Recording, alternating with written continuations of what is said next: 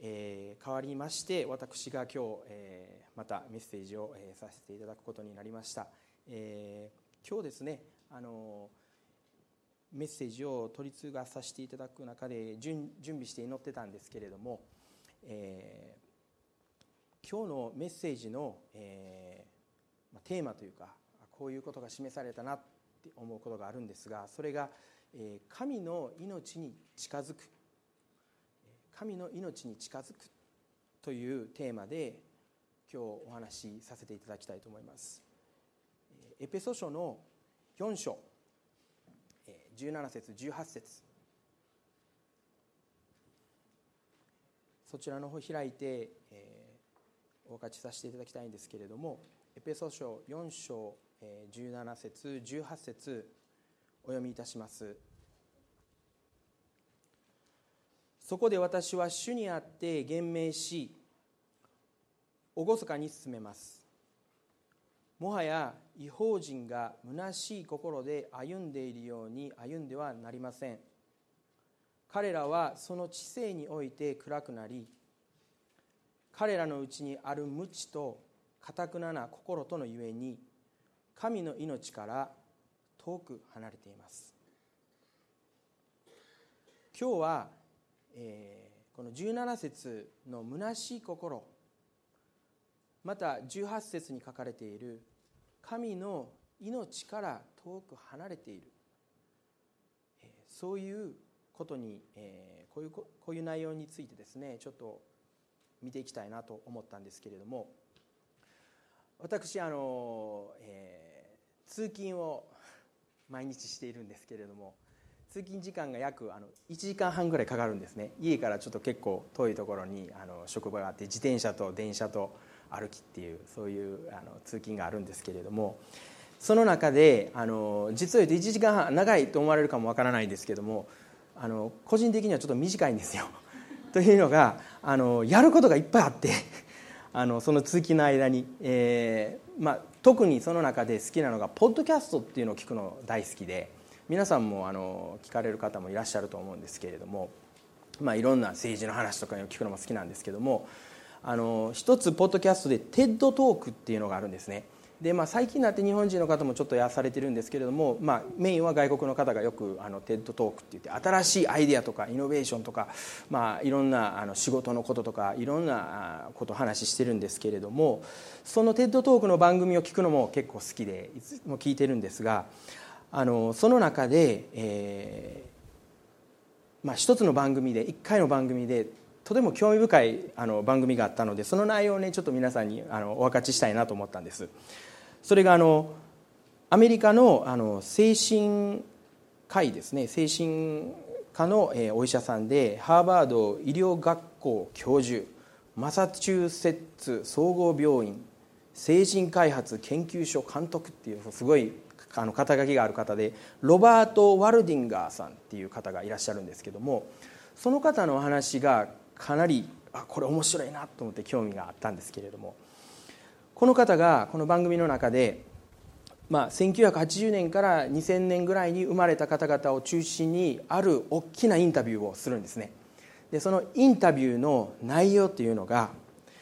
質問の内容がですね人生で最も重要なゴールはあなたにとって何ですかっていう問いかけのインタビューをしたんです。で、えー、多くの方がこのインタビューに答えられて、えー、まあ人生の重要なゴールは何、えー、私たちを本当に健康で幸せにするそういったことは何なんでしょう？私たちが人生の中で労力を、えー、注いで財力を注いで時間を注いで、えー、取り組むべきことは何なんでしょうかっていう質問をしたんです。でその中に返ってきた、えーまあ、返答がありまして皆さんも大体予想できると思うんですけれども80%の方の答えが、えー、裕福になること、えー、一生懸命働いて、えー、残業もして身を粉にして働いてそしてお金を稼いで大きなボーナスをもらって裕福になること。それが一つ。で2番目これ50%の人が50%の人が答えられた内容なんですけれども有名になることっていうことらしいですね。うんまあちょっと自分は違うなと思うんですけれどもこのあのまあ、えー、結果を見るとですね80%が裕福になることで50%が有名になることと答えたでここでロバートさんが一つの、えー、研究調査結果を、えー、こう発表されるんですそれが、えー、実を言うとこの研究は現在も続いているっていうことだったんですけど実に1938年から続いているもう今になって78年間続いている研究があるらしいんです。でその研究はあのハーバード大学の人生研究という、まあ、テーマにの取り組みの一環として行われている研究らしいんですけれども、まあ、世界でこの歴史の中で一番最も長いであろうっていうふうに言われている研究なんです。でその研究の内容が一人一人の人生をですね何のこの操作もなし何のあの、まあ、コントロールもなしにただ単に淡々とその一人一人の人生の記録を取っていくっていうあの研究らしいんです。でこの研究に、えー、1938年から740人っていう人がこの研究に参加してそして724人ですからもっとたくさんの人が関わってこの研究を進めておられるらしいんですね、えー、まあ、あるグループはハーバード大学の2年生の若い子たちを集めてそのインタビューを始めて記録を始める。そしてもう一つはボストンの貧民街に住んでいる子どもたち若い子どもたちを集めて始めました。そしてそれの目的はもし私たちが人生の初めから終わりまでを見ることができたら全部結果をデータを残してそして見ることができたら何が一番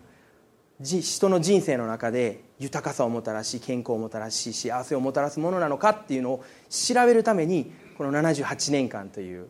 長い歳月をかけてまだ研究はまだ続いてるらしいんですけれども。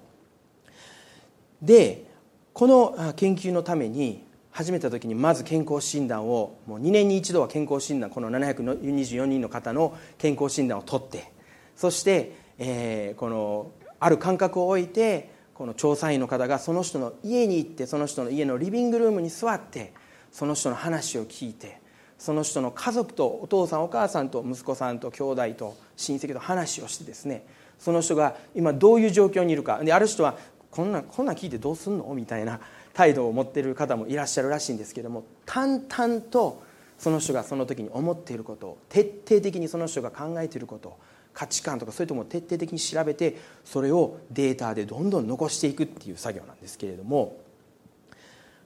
でこのロバートさんはこの研究のあの4代目のあの監督をされている方だったんですね。でそれは「わあ面白いな」って聞いてたんですけども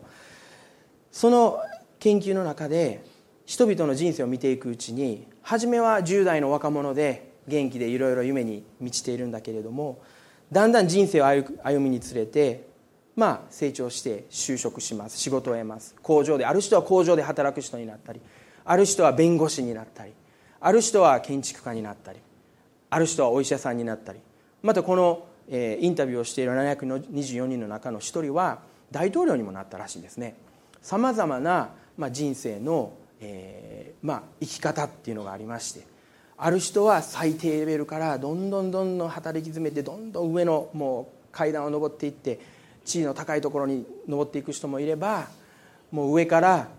もうすごいいいポジションにいたのにどんどんどんどん自分の身を持ち崩していってどんどんもうあの落ちていってしまう人ってたくさんさまざまな人のデータをそのまま取ってきたんですね。であのその人たちの、ま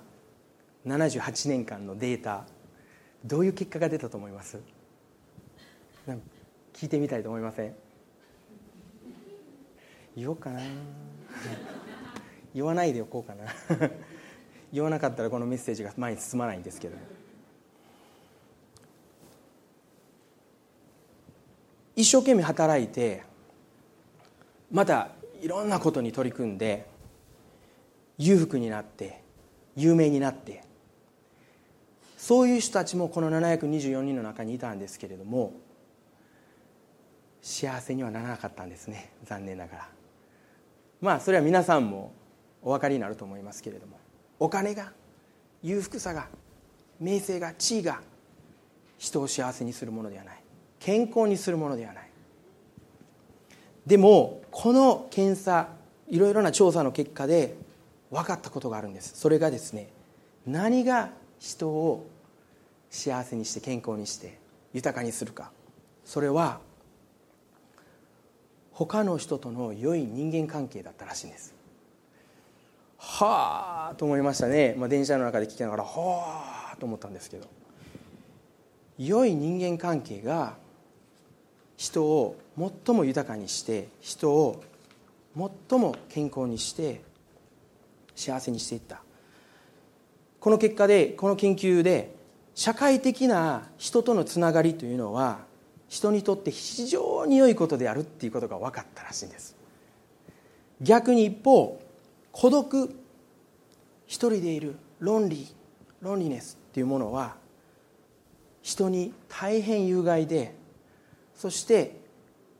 死にも至らせる有害さを持っているっていうことをこの研究は、答えを出しているんです。家族や友人やいろいろなコミュニティにつながって生きている人良い関係を持っている人は幸せで健康で長生きをした。逆に孤独な人は寂しくそして健康はもう早期に失われていってそして脳の働きも低下して長生きもできないっていうデータがなんとこの膨大なデータの中から出てきたんです。そしてこの人とのつながりっていうのが決して数量数によるんじゃないですね。こういくら何百人という友達を持っていたとしてもまた結婚しているか否かにも関係ない。独身かどうかということも関係ないらしいんです。でもその一人一人が数はなくても持っている関係の中に高いクオリティを持っている。信頼関係を持っている。愛し合う関係を持っている。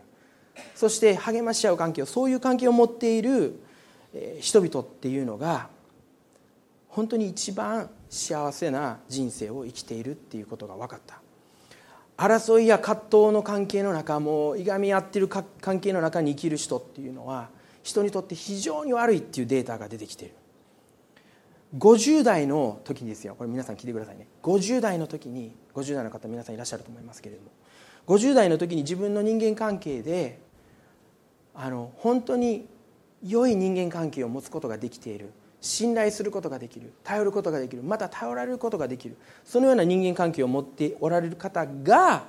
一番80代で健康で幸せなグループだったらしいんです。面白いですね。あの50代のコレステロールとかですね。こう血糖値とかですね。あのそういったデータはあまり関係なくて50代に良い人間関係を持っている人たちが80代で圧倒的に幸せででこの人生の中で良い人間関係を持っているならばどのような問題が起こってきても乗り越えることができる力を持っている。そういう人々は乗り越える力を持っている。また痛み病気とか病気とか怪我とかで痛みを通るそういう期間を通る間でもおしなべて幸せな心っていう精神状態っていうのは変わらなかったっていうんですね。面白いですね。ではなぜ人間は裕福や名声を求めてしまうんでしょうか。それはやはりこういったものっていうのはまあ最近はファーストフードとかコンビニとかいう言葉がよく聞きますけれども瞬時に簡単に手に入るものまあもちろんお金を儲けるというのは簡単じゃないですけれどもでもそういったものを自分のものにすればすぐ私たちの望みや願いが叶う。名声を手に入れれば地位を手に入れればそういったものが叶うって考えがちなんです。でも人間関係っていうのは時間もかかりますよね。面倒なことが多いですよね。また労力もかかりますよね。面倒くさいし、ね、だからそういったまあ人間関係をこうに取り組んでいくっていうのは本当にあのファーストフード的なコンビニエンス的な考え方では到達できないから人々はそれを二の次三の次に置いてしまう。そして求めるものは裕福さとかそういったものに思いがいってしまう。この研究結果で本当にあの面白いなと思ったんです。良い人間関係。でその中で、まあ、あの今日のメッセージをさせていただく時にその神様がその、えことを私にあの、ま、思いを巡らす中でかあの思い出させてくださったんですけれども、まあ、エペソ書の4章の17節18節に戻りますね。それではそこで私は主にあって言明し厳かに進めます。もはや違法人が虚しい心で歩んでいるように歩んではなりません。彼らはその知性において暗くなり彼らのうちにある無知とかたくなな心とのゆえに神の命から遠く離れています。ここの虚しい虚しい心っていう虚しいということをちょっとギリシャ語で調べてみたところですね。ギリシャ語ではこの虚しいという言葉はマタイオスっていう言葉が使われています。でその言葉をまあ日本語に訳しますとそれは利益のないとか目的のないとか愚かなまた空虚なごまかされたっていう言葉もこの意味に含まれているらしいですね。私たちの人生を私たちがまあ先ほどの研究でも言いましたように何か自分にないものを求めてそれもそれが名声であったり財力であったり裕福さであったりそういったものを求めていく人生っていうのは本当に虚しい心で私たちが歩んでいることにつながるんではないかと思うんです。詩篇の39編でダビデがこのように言っています。私たちの人生もしそういったものに満たされるならば本当に虚しい人生。詩篇の39編の5節です。詩篇の39編の5節にこのような歌が書かれています。ご覧ください。あなたは私の費用を手幅ほどにされました。私の一生はあなたの前ではないのも同然です。まことに人は皆盛んな時でも全く虚しいものです。まことに人は幻のように歩き回りまことに彼らは虚しく立ち去ります。人は罪蓄えるが誰がそれを集めるのかを知りません。ここでダビデは永遠というものを視野に入れた時に私たちの人生この84年80何年か続く人生の中それは本当に神様の目の前では手幅のものないも同然。私たちの生きているこの80年間の人生っていうのは永遠に比べるともう一瞬で終わってしまうようなもの。それにダビデは祈りの中で気がつきそしてこのような歌を「誠に人は幻のように歩き回り誠に彼らは虚しく立ち騒ぎます」人は皆盛んな時でも全く虚しいものですって。言われるんですね。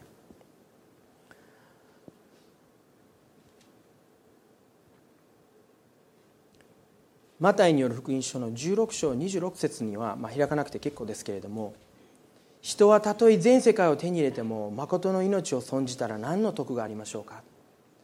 その命を買い戻すのには人人は一体何を差し出け差し出せばいいでしょうって書かれています。私たちがこの与えられた人生まあここで聖書で一瞬って言われるかもわからないけれどもでも私たち80年っていう人生長いです。その人生の中で私たちが何をもって何を目標にして何を目的として生きることが大切なのかっていうことが分からなければそれはまるでもう幻のようだって聖書は言ってるんですね。500年後皆さんどうなってるでしょうか？私たちのことを覚えている人いるでしょうか？1000年後いるでしょうか？いないですよね。皆さんこの私たちが考えることってどれだけこの人生の今生きている人生のことに関してなのかっていうのを私たちはもう一度考える必要があるかな。そして神様が与えられている私たちの心に与えられている。聖書には神は人の心に永遠を与えられたって書いてますけれども永遠を考えた時に今日私たちが何に対して生きるか私たちはキリストに対して生きるべきだと思うんです。私たちの人生が物や成功や裕福に対して生きるのではなく私たちはキリストに対して生きることが必要じゃないかな。この虚しくない歩みということをちょっともうちょっと調べていってみたんですね。エペソの4章にもう一度書いていただきたいと思うんですけれどもエペソ書の4章虚しい心で歩んでいるように歩んではなりません。ここで言われてますけれどもじゃあ虚しくない歩みって何なんだろう？虚しくない神様を見上げて歩む歩み何なんだろう？っていうことを今日皆さんに挑戦として語りしたい語りたいと思うんですけれどもえエペソ書の4章の一節にこう書かれてますね。ちょっと文脈から見ていきたいと思うんですね。さて主の囚人である私はあなた方に進めます。召されたあなた方はその召しにふさわしく歩みなさい。虚しい歩み虚しくない歩みっていうのはふさわしい歩み。私たち一人一人に与えられた神様が与えられた能力に応じてある人は背が高いある人は背が低いある人はイケメンある人はそうでもない。でも神様が私たち一人一人に愛を持って特別な計画を持って与えられた。私たちに飯を与えられる。私たちがこの世に生を与えられた。神様にミッションを与えられた。その生き方っていうのがあるんだ。そしてあなたはそのミッションに飯にふさわしく歩みなさいということを4章で書かれています。そして2節で謙遜と柔和の限りを尽くし寛容を示し愛を持って互いに忍び合い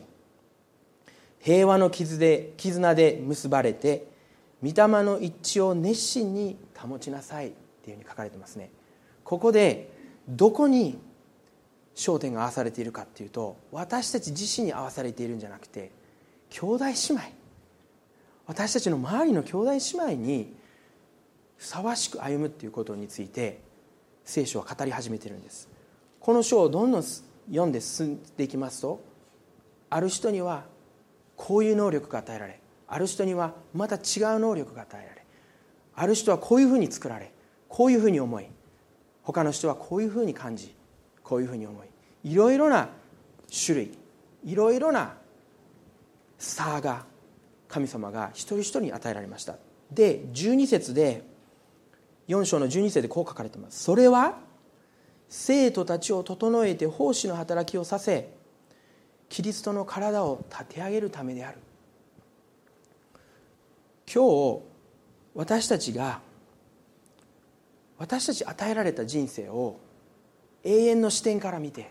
この80年とか90年とか限られた人生の中から見るんではなくて永遠の視点神様が私たちに与えられた永遠の命その視点から見た時に私たちがふさわしく歩むっていうのは私たちがキリストの体の一部として神様を愛しまた互いに兄弟姉妹に仕え合い愛し合うっていうことが私たちに与えられているふさわしい歩みなんだっていうことをこの聖書は語っているんです。キリストの体を立て上げるために。この書をどんどん読み進んでいくといろいろな古き人を脱ぎ捨て新しい人を着新しくされっていう言葉よく聞きますけれどもその中の要所要所で互いに真実を語り互いに恵みを与え互いに親切にし許し合い互いに語り合い互いに従い合いなさいというふうにこの聖書の中で進めているんです。そしてローマ書の12章もうちょっと一緒にあの皆さんと開きたいと思うんですけれどもローマ書の12章ローマ書の12章の一節は本当に有名な箇所です。ここでも私たちがふさわしく歩むことどのように歩むかということを語られているんです。ローマ書の12章1節ではそういうわけですから兄弟たち私は神の憐れみのゆえにあなた方にお願いします。あなた方の体を神に受け入れられる清い生きた供え物として捧げなさい。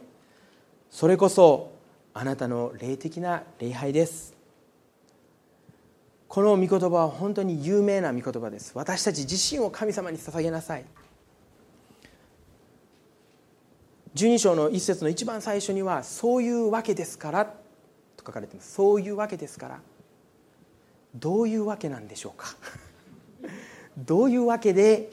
私たちの人生を捧げなくちゃいけないんでしょうか。捧げるべきなんでしょうか。まあパウロは「進めなさい」あの「進めます」って書いてます。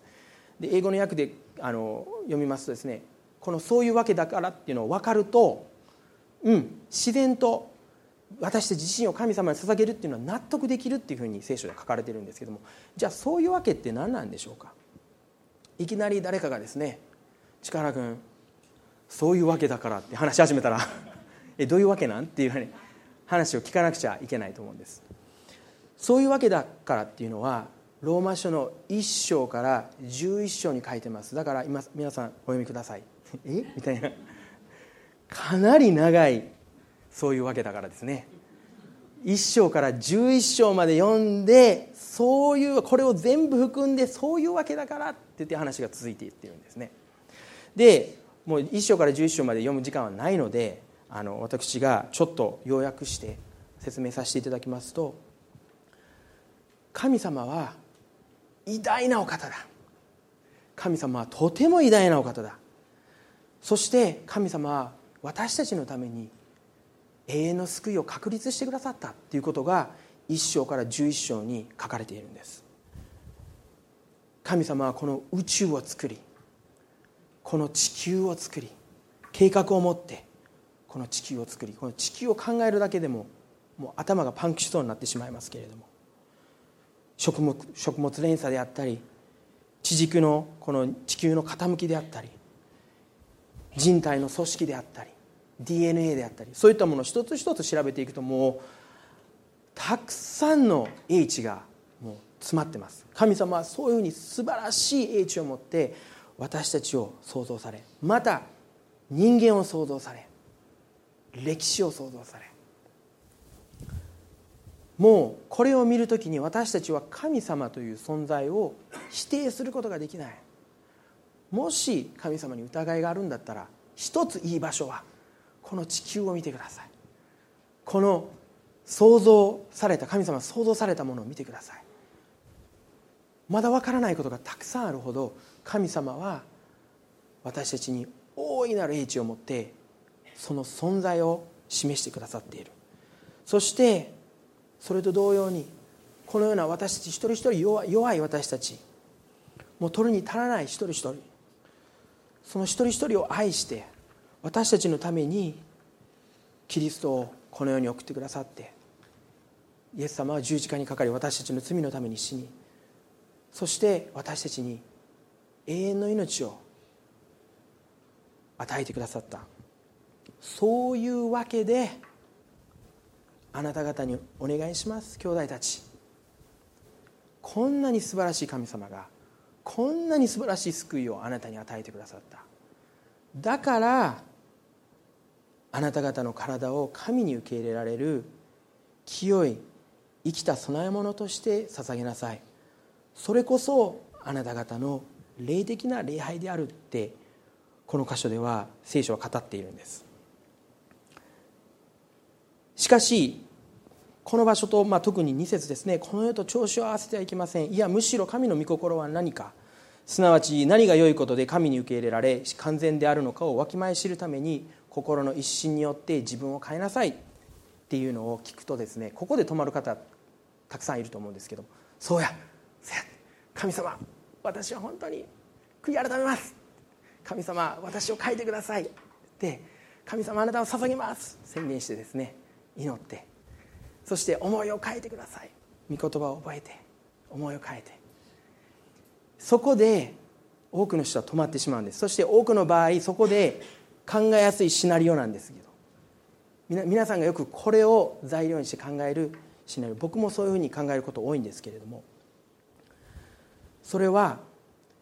私たちがこういうふうに変えられて神様に似るものになってそして私たちの信仰が強くなって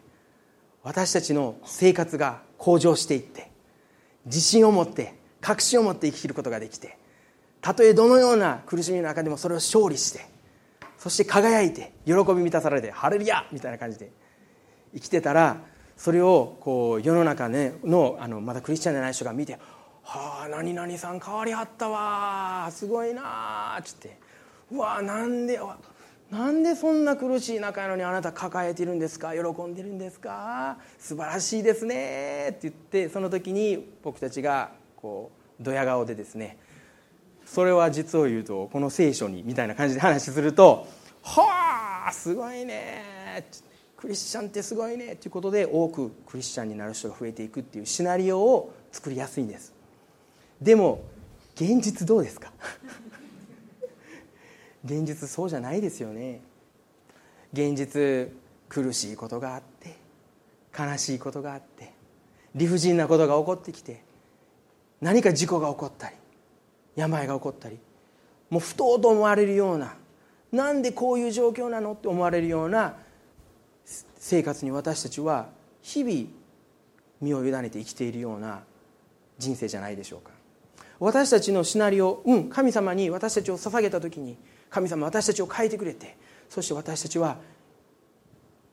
クオリティが上がっていく。私たちの人生のクオリティが上がっていく。私たち私が本当に神様の栄光を表す。でもこの12章の3節4節読み進んでいくとちょっと話が変わってくるんですね。私は自分に与えられた恵みによってこれ3節ですけれどもローマ書の12章の3節。私は自分に与えられた恵みによってあなた方一人一人に言います。誰でも思うべき限度を超えて思い上がってはいけません。いやむしろ神がおのおのに分け与えてくださった信仰の計りに応じて慎み深い考えをしなさい。ふさわしく歩みなさい。そして4節で一つの体は多くの器官があって全ての器官が同じ働きをしないのと同じように大勢いる私たちもキリストにあって一つの体であり一人一人が互いに帰還なのです、はあ、私たちが偉大な神様に私たちを捧げる。そして私たちが一人一人が変わっていく。その目的その理由は私たちがキリストの体の一部になるっていうことなんです。これは私たちの人生の私たちが生きているこの世界の文化とは真っ向から反対していく価値観なんですね。私たちの生きている人生っていうのは個人主義です。私たちは私たち自分で自立して人の助けを借りずに自分だけで生きていってそして自分だけで幸せになっていって自分だけで生きることができればおお賞賛に値する。私一人で裕福になっておお賞賛に値する。私一人でこの地位を得ていく。うわ賞賛に値する。でも聖書はこのアイデアから真っ向から勝負を挑んでいます。私たちはキリストの体である。エペソ書にちょっと戻りたいと思うんですけれどもエペソ書の一章今日一番最初にお読みしたあの御言葉。虚しい心で歩んではなりません。神の命から遠く離れてはなりませんっていう御言葉を読みましたけれどもこのエペソ書自体をパウロが書いた時にエペソ書は目的を持って書かれているんです。でこのエペソ書全体の中から一節を選んでパウロが考えていることパウロが伝えたいことを一節選ぶっていうことになるとエペソ書1章の22節が中心の御言葉なんですね。でそのこの中心の御言葉の1章の22節には教会はキリストの体であり一切のものを一切のものによって満たす方の満ちておられるところです。え教会？そうなんです。エペソ書は教会のことを語っている。そしてその文脈の中から私たちは虚しい生き方をしちゃダメだ。聖書は私たちに説いているんです。そして面白いことに聖書の20、えー、この22節のあごめんなさい。23節ですね。教会はキリストの体であり。ちょっと老眼でちょっと見えなくなる。22節にはまた神は一切のものをキリストの足の下に従わせ一切のものの上に立つ頭であるキリストを教会にお与えになりました。ちょっと分かりにくい表現ですね。一切のものがキリストの足の下にあって、うんうんうん、一切のものの上に立つ頭であるキリストを教会にお与えとんちみたいな言葉ですけれどもメッセージバイブルっていう、え、まあ、いろいろな聖書の訳があるんですけれどもメッセージバイブルで読んでみますともうちょっと分かりやすくなるんです。キリストが全てのことを仕切っておられます。そしてキリストが全てのことの最終の決定権を持っておられます。そのキリストが全ての彼の権威神様の権威神様のこの決断の持っている権力によってキリストは教会を治めているんです。だからあなた方が見ているこの教会っていうのは世の中を中心にしてその周りを回っている存在ではなく世の中が教会の周りを回っているんですっていう表現をここにしてるんですね。面白いことです。私たちも週に一度しか教会来ませんよね。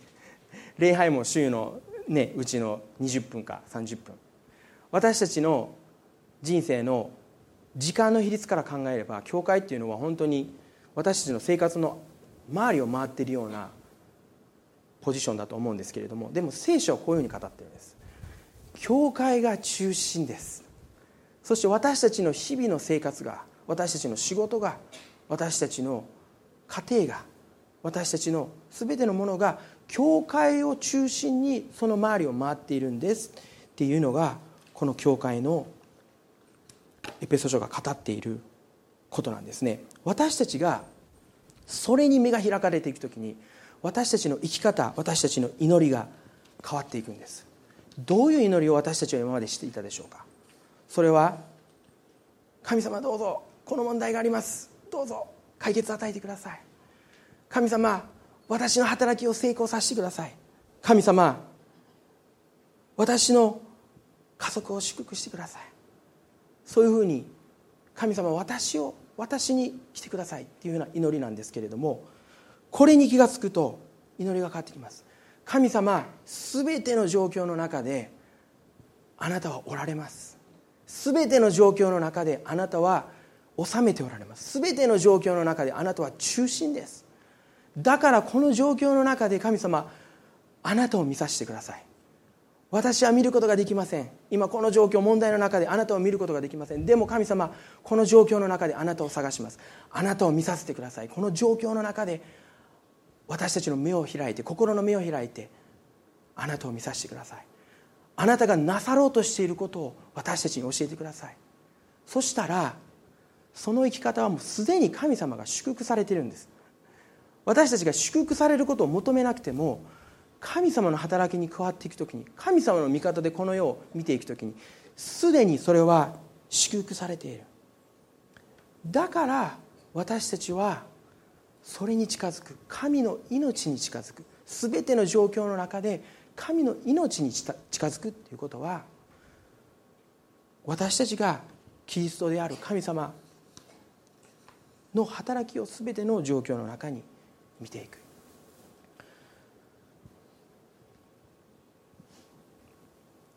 ここでちょっと話の、えー、方向性を変えていきたいと思うんですけれどもキリストは私たちに教会を与えられてそして私たちが私たち自身を神様に捧げるのは私たち一人一人がキリストの体となっていくコミュニティの中に入っていく。交わりの中に入っていくということなんですね。ですので僕はこのメッセージの準備をしていた時に一番最初の冒頭のそのハーバード大学の先生が教授が78年間にわたっているその研究の中で人を幸せにするもの豊かにするものは良い人間関係だって言ったところと合致するんですね。この研究結果は単に神様が私たちに与えられた聖書の御言葉私たちに語っていることを裏付ける結果に過ぎないんです。神様が私たち一人一人をこの教会に加えてそして一人一人を一人一人に対してお互いを与えるっていうことを神様が求めておられる。聖書の中で創世記では人が一人でいるのはよくないって。神様私たち人間を作った時に人が一人でいるのはよくないって。言われましたね。また伝道の書には2人は1人よりも勝っている。1人よりも2人が勝っている。三つ寄りの糸は簡単に切れない。っていうふうに聖書にも書かれています。私たちにはお互いが必要なんです。私たちには神様も必要です。しかし私たちにはお互いが必要なんです。今隣の方にお互いが必要なんですって言ってください。今皆さん。お互いが必要なんです。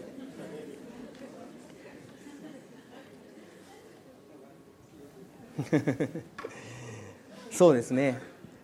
あの去年のクリスマス会も本当に良かったなと僕は思ってるんです。楽しかった。であのコーヒーを作ってくれてありがとうとかですね。生まれてくれてありがとう。本当麗しいですよね。神様が私たち一人一人お互いに与えてくださっていることを本当に感謝します。でこの教会の体っていうことを話し始めますと本当に時間足らないんで今日は一つ部分的に1ポイントだけを皆さんと、えー、お分かちしてそしてこのメッセージを終わりたいと思うんですけれども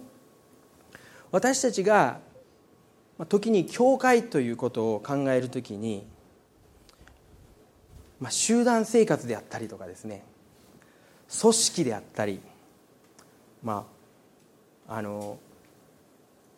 長女の入学式に先日行ってきたんですけれどもその入学式でもえー、先生がね、まあ、大事なことだと思うんですけれども「和の心を忘れちゃダメです」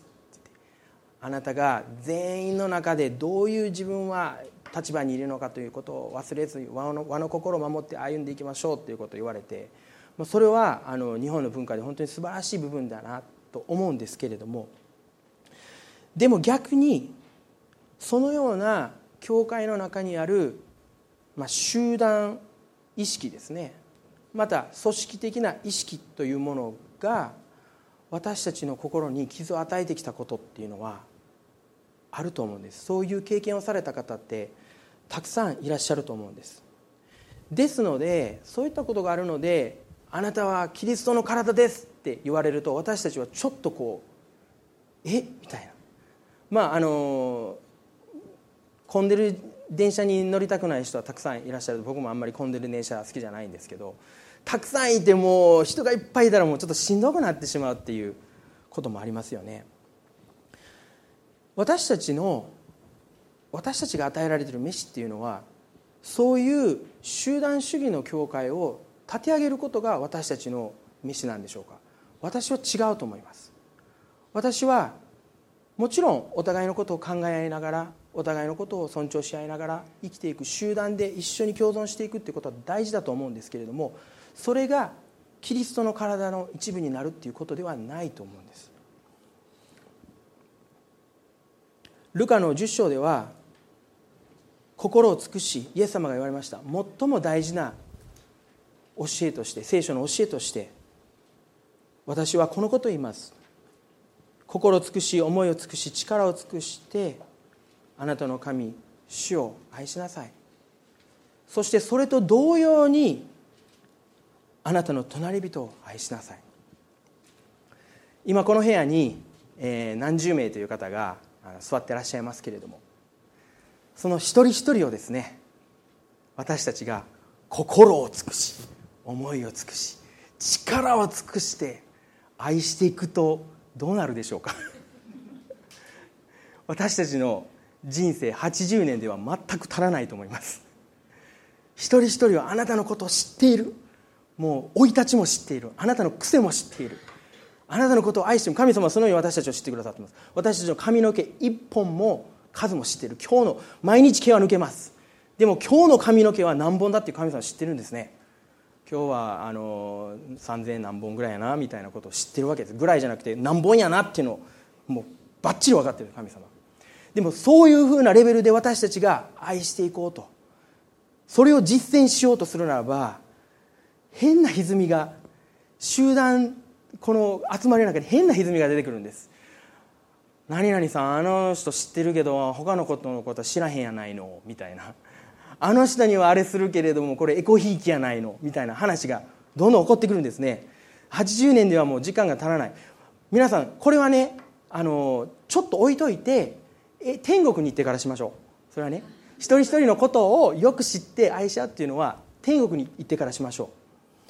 う。でもここでイエス様は同様にあなたの隣人を愛しなさいと言われる。隣人。隣人っていうのは限られた人数なんですね。全員が全員を同じように愛していくってなると大変です。でも限られた私たちと本当に合う。私たちと都合が私たちと性格が私たちと本当に愛し合う関係を持つことができる数人でいいんです。この大きな教会の中では御言葉を聞いたり一緒に賛美をしたりそういう合同の素晴らしい宮座ありますけれどもでも関係キリストの体として私たちが愛を注いでそして私たちが仕えて祈ってっていうことは私たちに与えられてる小さなスモールグループ小さな輪でそれを実現していく必要があると思うんです。あまり気づかなくていいと思います。マタイのこのあごめんなさい。ルカの10章ではこの他にサマ良きサマリアのことサマリア人のことも書かれていますしまたその後にはマルタとマリアの話もあるんですね。マリアは神様に対して本当にあまり悩まずあまり気遣いせず神様の御座に座ってずっと御そばに座ってずっと話を聞いてました。マルタはもうこれをしなあかんあれしなあかんあれどこ行ったあのかっぱえびせんどこ行ったとかあのつ爪楊枝どこ行ったそういったことをこう話してですねああこうしなあかんあしなあかん。考えなくていい。あの人がどう思う？考えなくていい。この人がどう思う？考えなくていい。心配しなくていい。マリアがイエス様とそういう関係であったように私たち一人一人お互いがそのような関係であるべきなんです。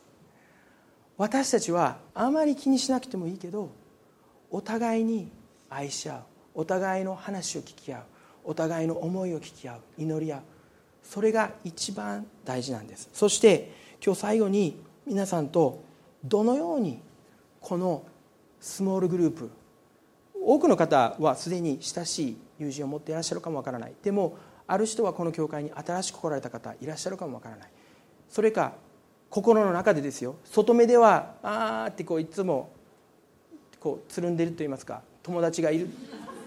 そういう人がいるかもしれないですけれども心の中で本当に孤独さを味わっている方いらっしゃるかも分かりません。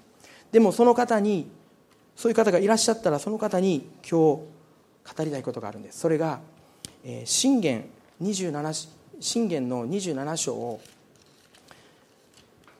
開きたいと思うんですけれども信玄の27章には友達友人本当の真の友達っていうテーマでソロモンが書いているんですけれどもその中で27章のあまり時間ないので、えーと、飛ばしていきたいと思いますけれども27章の9節。27章の9節。香油と香料は心を喜ばせ友の慰めは魂を力づける。友の慰めは魂を力づけるって書かれてますけれどもこの友の慰め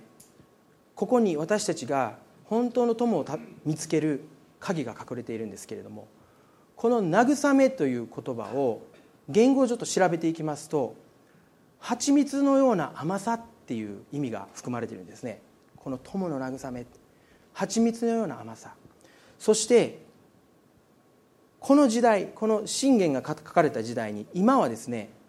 あの甘いもの好きな方いらっしゃいます？僕大好きです甘いの。甘いものっていうのはもう今生活の中に満ちてますよね。皆さんあの戸棚パッて開けたらねボタン持ちとか入ってると思いますけれども。この時代の甘いものっていうのは砂糖がなかったんです。だから物を甘くするっていうことはできなかったんですね。甘いものをもし手に入れたければ探さなくちゃいけなかったんです。甘いものを見つけたら甘いものを食べれる。でも甘くないものを甘くすることはできないっていうのがこの時代のこの時代背景にあります。そしてソロモンはここで「友の慰めは魂を力づける」この「慰め」という言葉にその「甘い」っていう言葉を入れたんですね。意味を入れたんです。ということは真の友っていうのは私たち作ることができないです。真の友は私たちが見つけないとダメなんです。私たちが時間をかけて。だからロバートロバートさんのこの研究結果で人間関係に対して労力がかかるし時間がかかるし面倒くさいし大変だっていうのはそういうところなんです。見つける作業が大変。この人私に合ってるかな？あの人私に合ってるかな？見つけるのが大変。で今日皆さんに一つヒントをこれは全てじゃないですけれどもヒントを一つあの私が見つけたヒントを皆さんと分かち合いたいと思うんですけど真の友を見つけるヒント C.S. ルイスという方がいらっしゃいますナルニアのあのナルニアという映画を皆さんご存知だと思うんですけどクリスチャンの有名なあの本を書かれる小説家なんですけれども C.S. ルイスはこのように言いました真の友情がスタートした時の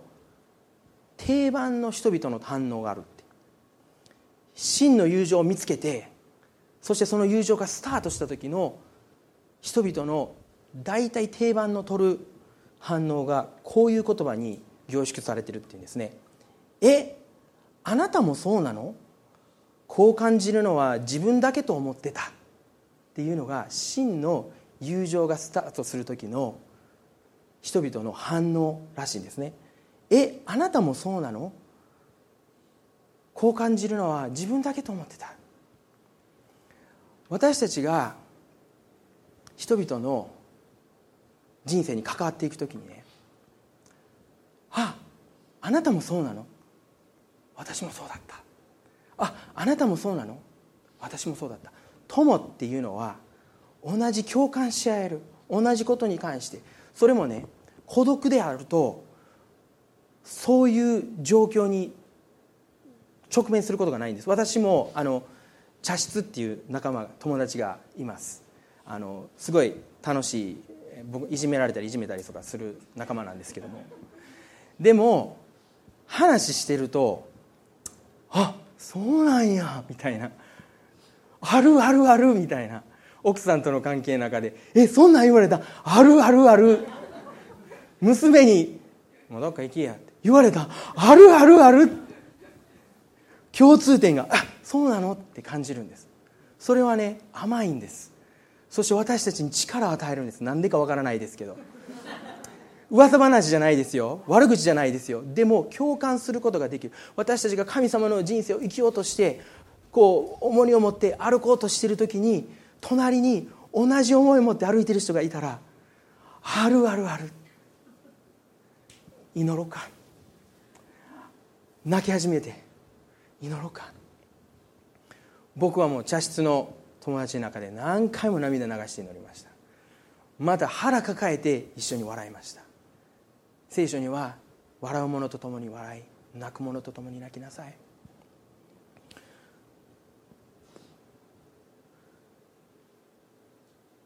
私たちがお互い関わり合っていく時に私たちはそのようなあるあるに出会っていくことができるんです。ちょっと余談なんですけれどもシニアの年代の方にも通じていただくためにそう思っていただくためにこのお話したいんですけどもシニアテクノロジーっていう、えー、あの組織がありましてその組織がシニア、まあ、年配の方ですね。年配の方からスマホユーザーの困ったがよく寄せられてるっていう報告をちょっとインターネットでこの前見つけたんで面白そうだなって見てたら面白かったんですけれどもこのまあお年を召された方がこのスマホを使えないから苦しんでるっていう記事があってそれをどういうふうに解決していたかっていうことらしいんですけどそのあの困ったの声の中にこういった声があったらしいです。勝ったけれど使い方がよくわからない。シルバー川柳っていうのもあるらしくてスマートフォン妻と同じで操れずっていう。またスマートフォン買ったがいいが電話が取れない。電話が切れない。電話帳が移行できない。メール設定もできない。お店でやってもらえるがあまりの混雑で諦めて一人でやろうと思ったができなかった。ネットで調べても言葉がよくわからない。コールセンターにかけたがつながらない。有料のサポートを進められるが電話で解決できるか不安、えー、音声電話がつながりにくくなったように思う。無料電話ができていると言われたがかけたかけ方がわからない。とかですね、えー、無料期間を過ぎたら解約しても良いと言われ最初は入れなければならない。アプリが3つあると言われよくわからないまま店員の勧めるアプリを導入。使い方もわからないし全く使わないので解約したいがその方法がわからない。お店に行ったがその店では解約手続きはできないと言われた。安くなるからとタブレットももらったのだが使い方がわからない。いらない。何がどう安くなったのかよくわからない。やめたいっていう。でもこういう人たちが集まってですねスマホのコミュニティを作ったらしいんです。そしたらですねあのあれ年とか関係ないんですよ皆さん。お互いにこうああそうなんそうなん私もそうなんって言ってそうやってこうやってでも解決法がどんどん出てきてですねそのコミュニティを通った人たちのコメントがこうなんです。スマホにしてよかった。画面も大きくメールや地図などが読みやすい。海外の家族と無料通話ができて嬉しい。音声検索はとても便利。ネット購入が安い。便利さに感激。旅行の手配コンサートや料理のレプシや病気や介護の情報を簡単に取れる。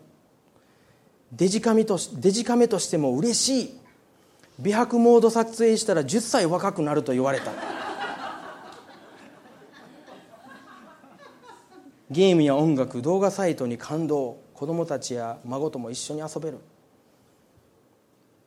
すごいですね。使い使いこなしてるんですこの方々は。でもこの方々がそのために取ったステップっていうのはああなたもそうなの分かる分かる。その場所に自分の身を置いたんですね。その時に私たちは本当に人生が輝き始めて豊かになり始めて私たちは充実して健康で便利って書いてましたよね。もうどこどこ行かなくてもネット販売がで買えるやないのみたいなね。長い最近は週末のあのショッピングモールなんか長い列でもうなかなか入れない混雑が大変というところでももうね自宅にいながらお茶の間で注文ができるみたいな。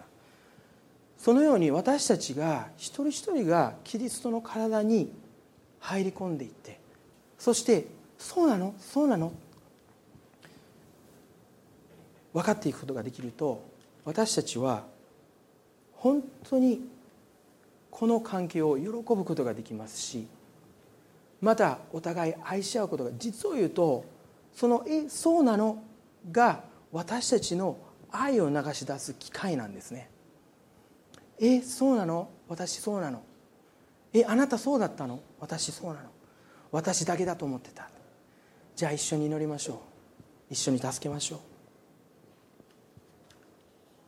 神の国に近づくってこういう生き方じゃないかな。最後このお話をして終わりたいと思いますけれども。ウィロークリークのビル・ハイベル先生っていう方がいらっしゃいます。先日はあのグローバルリーダーシップサミットっていう毎年行われているあの世界的なそのあの、まあ、カンファレンスっていうのがあるんですけれども、まあ、ウィウィロークリークっていうのはすごく大きな教会です。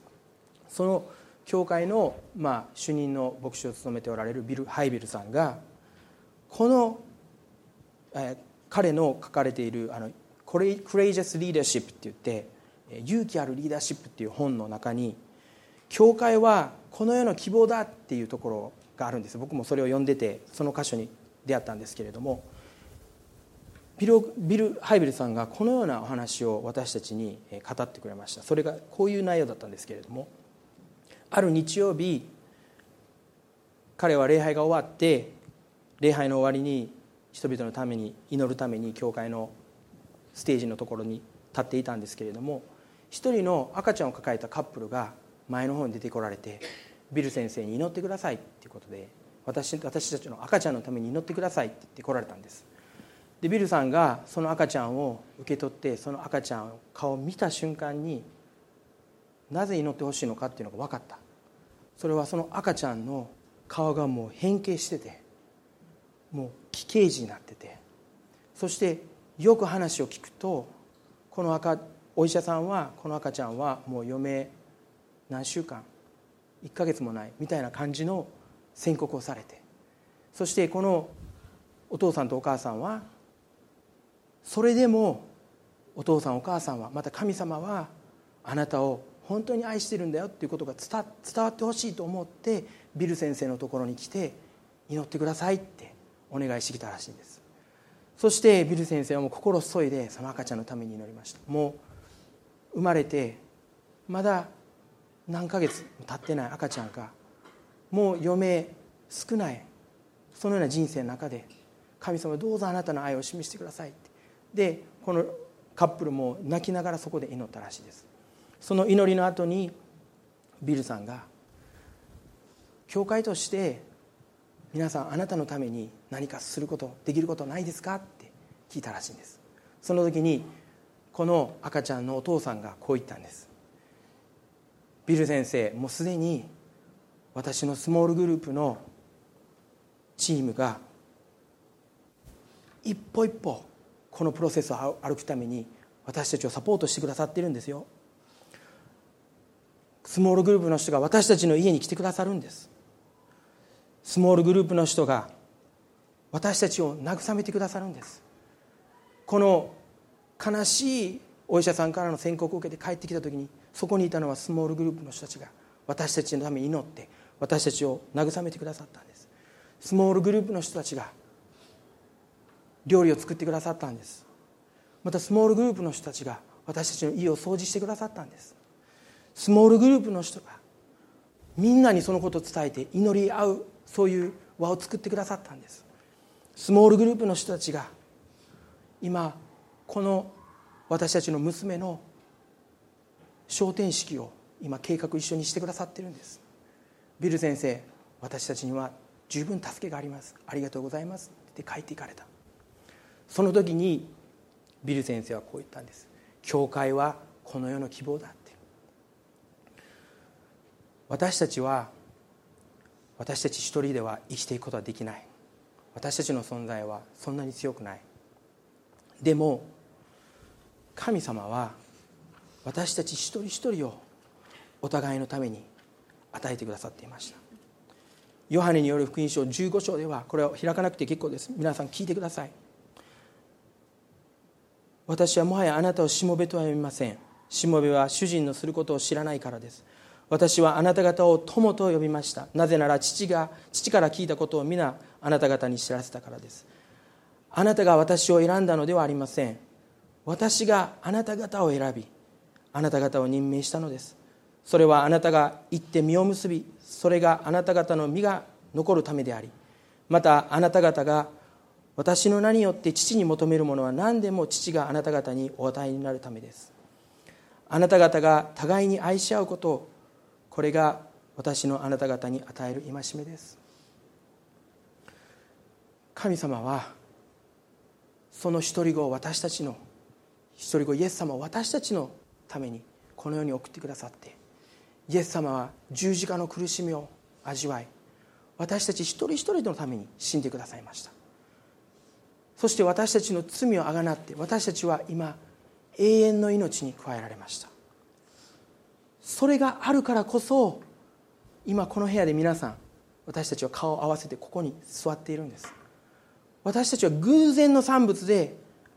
ここにいるんじゃないんです。神様が一人一人に特別な計画を持って一人一人をこの場所に集めてくださった。ということは私たちがこの教会を選んだのじゃなくて神様が私たちを選んでこの教会に一人一人を植えてくださった。そして神様はそれだけじゃなくていろんな英知を持っていろんな考えを持って私たち一人一人にお互いを与えてくださったということなんです。え本当に真の友がこの教会で見つかるのかな？分かんない。本当に私はそこまで自信を持って人々と関係を結んでいくことができるかな？分かんない。でもね皆さん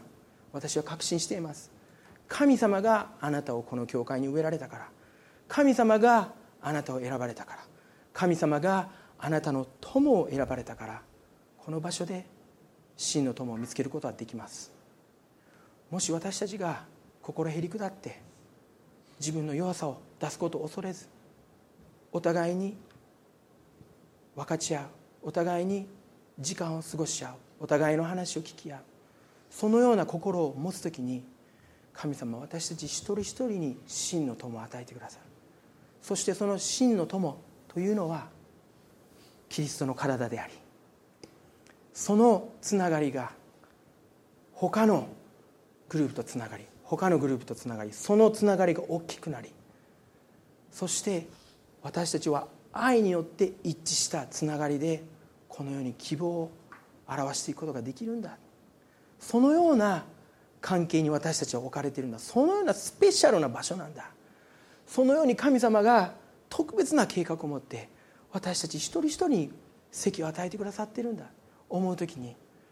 私たちはこの教会を愛さずにはいれない。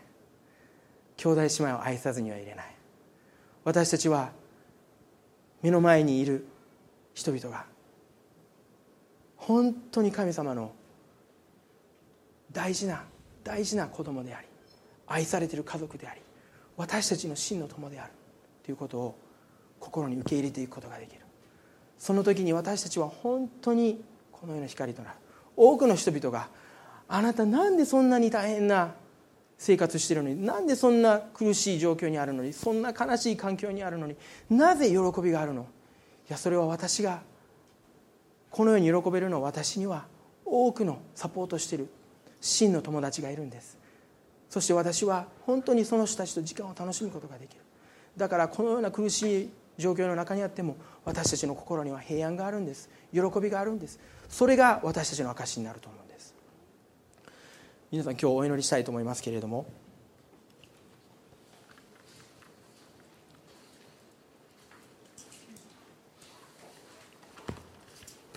目を閉じて。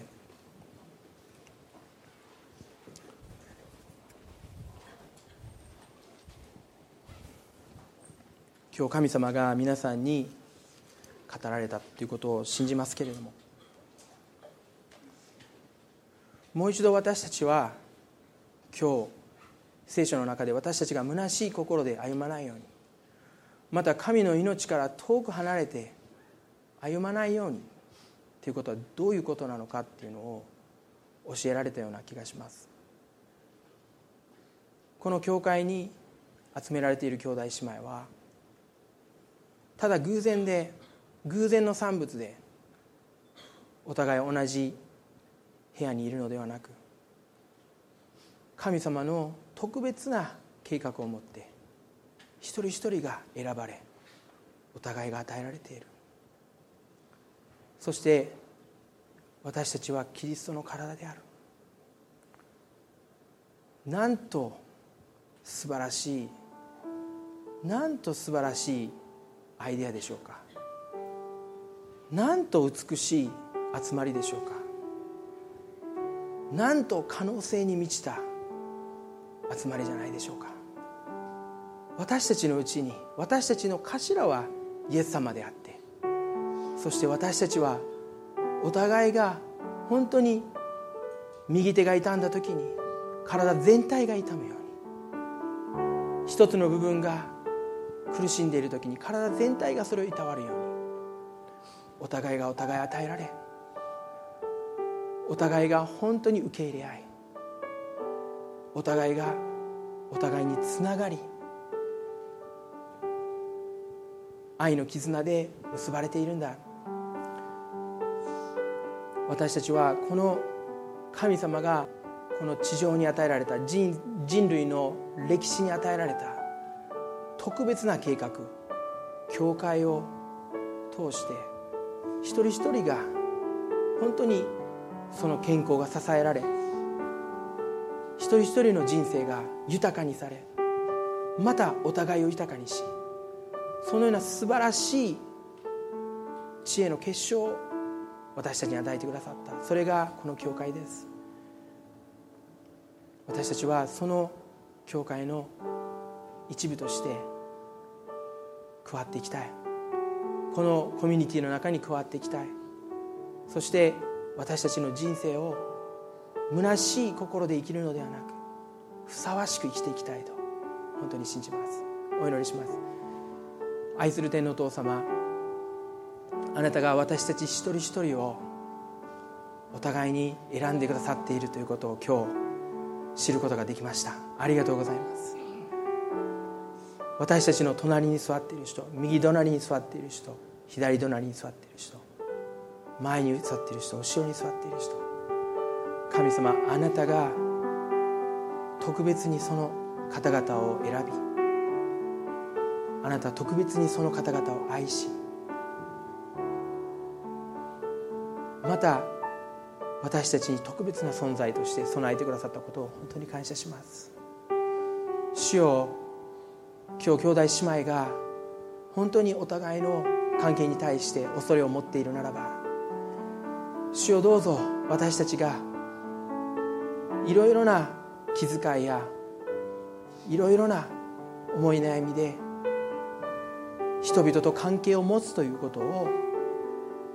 やめることをしないで私たちが全てを委ねて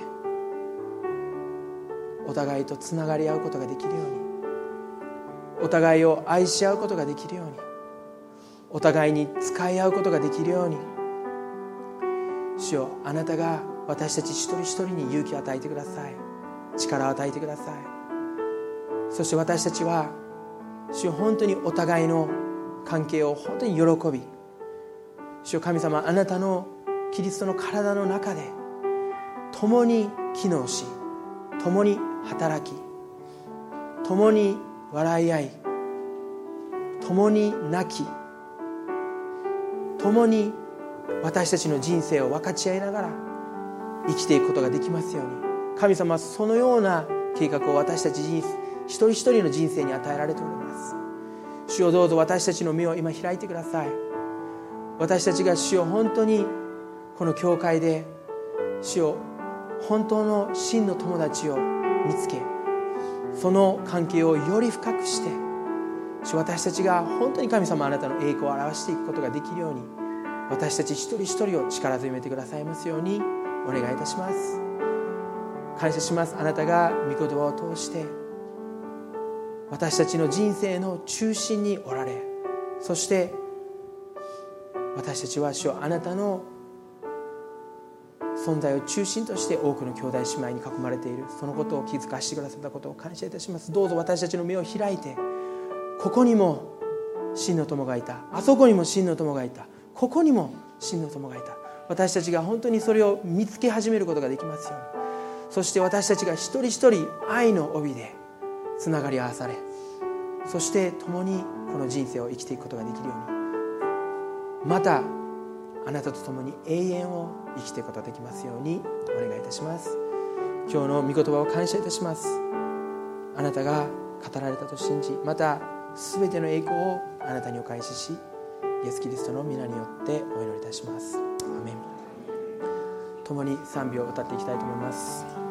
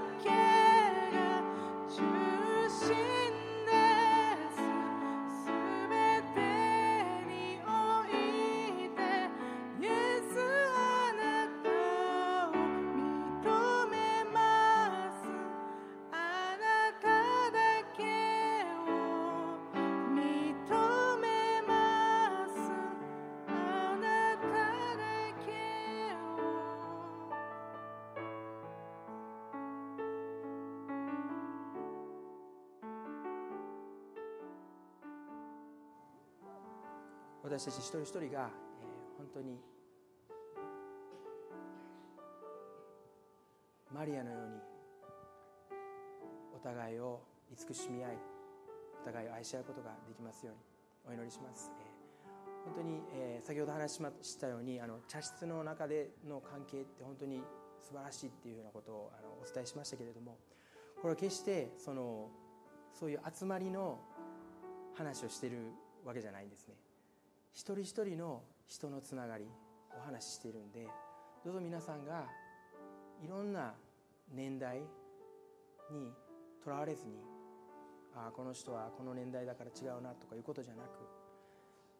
個人的にどうぞいろいろな関係をお互いを交わりながら深めていただきたいなと思います。その時に私たちは本当に神の家族として一緒に歩むことができると思います。本当に今週も皆さんに本当に祝福がありますように。そして、え神様が共に皆さんと歩まれることをえ祈っています。これで、え2部礼拝を終わりたいと思います、え1階では食事が用意されてますのでぜひあの交わりの中に入っていただきたいと。また、えーこの場所で祈りの場所として設けたいと思いますので祈られる方はどうぞえお残りになって自由にえ解散していただきたいと思います。ありがとうございました。